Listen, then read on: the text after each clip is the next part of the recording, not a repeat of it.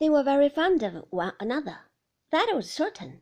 I take it that had its effect upon me, as a touch of nature; but the skill with which the one followed up whatever the other said was a touch of art which I was still less proof against.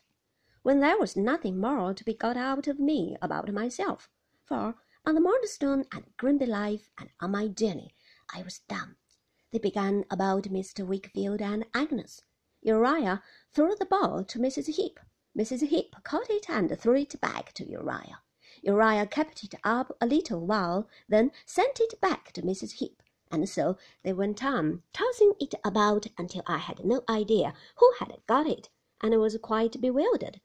The ball itself was always changing too. Now it was Mr. Wickfield, now Agnes, now the excellence of Mr. Wickfield, now my admiration of Agnes, now the extent of Mr. Wickfield's business and resources, now our domestic life after dinner, now the wine that Mr. Wickfield took, the reason why he took it, and the pity that it was he took so much.